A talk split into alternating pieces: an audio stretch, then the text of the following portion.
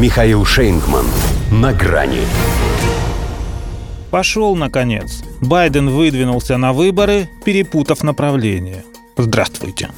На грани. А ведь не сказать, чтобы Америка сейчас только и делала, что обсуждала его выдвижение.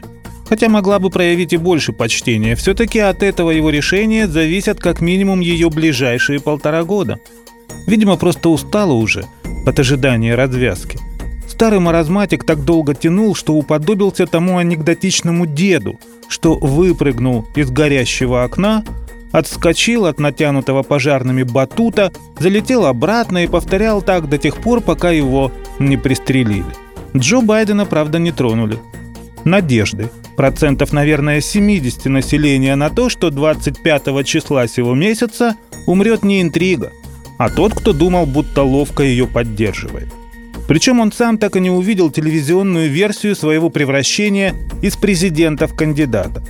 Трехминутный ролик с его официальным вступлением в избирательную кампанию появился в эфире в 6 утра, когда виновник торжества еще почевать изволили. Великие дела, как правило, начинают его ждать не раньше 9. А официальное объявление о намерении остаться на второй срок к ним, судя по всему, не относится. Иными словами, он проспал даже собственный старт. Поэтому говорить о том, что действующий хозяин Белого дома пошел на выборы, было бы большим преувеличением.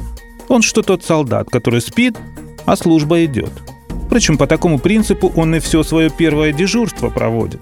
Его будет только, чтобы предъявить публике в качестве доказательства того, что он еще живой. Для всего остального есть его спина, за которой они и промышляют. Отсюда эта его привычка озираться по сторонам, поворачиваться к стене и требовать, чтобы не прыгали там. Видимо, что-то он все-таки подозревает.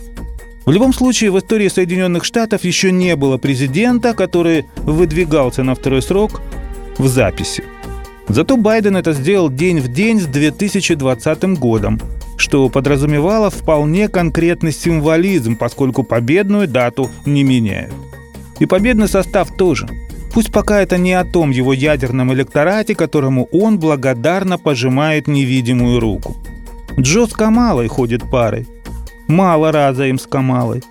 Есть у них одна примета – в Белый дом идти дуэтом.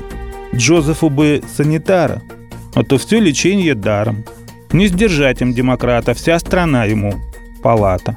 А чтобы привычнее было, не меняет не только старого Мерина, но и его борозду – Коль там снова Трамп, то и Байдену ничего выдумывать не стали. У него опять у каждого поколения бывают моменты, когда надо отстаивать демократию. В общем, все по старинке. Кроме возраста. Он еще опасней, когда ну совсем нечего терять.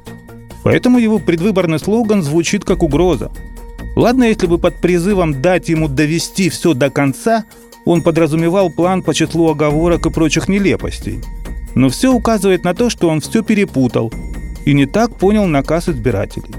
Да, это они хотели, чтобы он уже пошел наконец, но имели в виду другое направление. А так-то может получиться, что все там будут. До свидания. На грани с Михаилом Шейнгманом.